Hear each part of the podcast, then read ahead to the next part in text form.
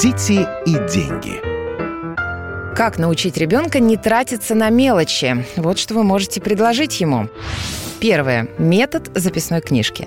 Записывай каждую свою трату. Это поможет тебе увидеть необязательные расходы и посчитать деньги, потраченные зря. Второе. Метод некупленных товаров. В следующий раз, когда тебе сильно захочется приобрести новые кроссовки или очередной модный аксессуар, отложи покупку на пару дней. Эмоции улягутся, и ты сможешь принять взвешенное решение. Третий метод подразумевает, что нужно посчитать, сколько денег в месяц дают тебе родители. Постарайся сразу отложить не менее 10% от этой суммы, чтобы они не превратились в лишние шоколадки. Четвертый метод – это метод рабочего времени. Ты когда-нибудь зарабатывал деньги сам? Представь, сколько времени придется работать, чтобы купить, например, еще один свитшот. Такая мысль делает трату менее приятной. Метод четырех конвертов. Действует, если тебе дают карманные деньги на месяц вперед. Возьми четыре конверта, рассортируй деньги на четыре недели, и к концу недели конверты не должны пустеть. Клади остаток в общую копилку. Ну и попробуй начать пользоваться мобильным банком. Заведи банковскую карточку, конечно, с помощью родителей, и расплачивайся ей. Банковские приложения позволяют следить за расходами и планировать траты в личном кабинете.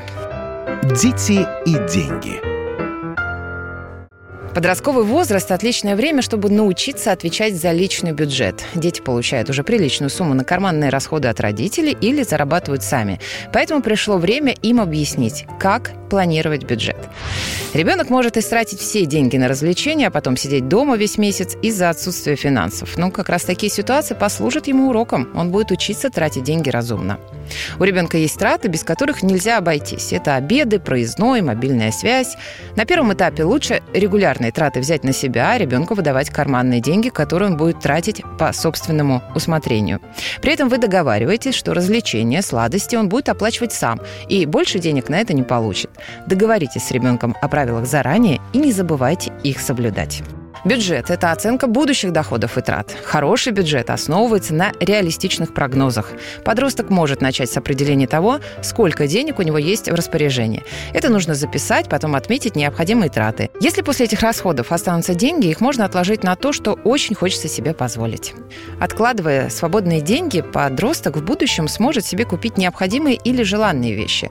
Во многих банках э, предлагаются простые сберегательные счета, но стоит изучить ситуацию и выбрать оптимальные условия. Можно настроить регулярные платежи на сберегательный счет, и тогда откладывать деньги на будущее станет проще. Объясните ребенку, что откладывать надо не в конце месяца, а в самом начале, иначе можно не заметить, как потратились все деньги. Дети и деньги. Политика. Владимир Путин приехал в Японию на саммит большой... Экономика. Покупательная способность тех денег, которые вы... Аналитика. Что происходит правильно, а что происходит неправильно. Технологии. В последнее время все чаще говорят о мошенничестве с электронными подписями. Музыка. Всем привет! Вы слушаете «Мир музыки». Комсомольская правда. Радио для тебя.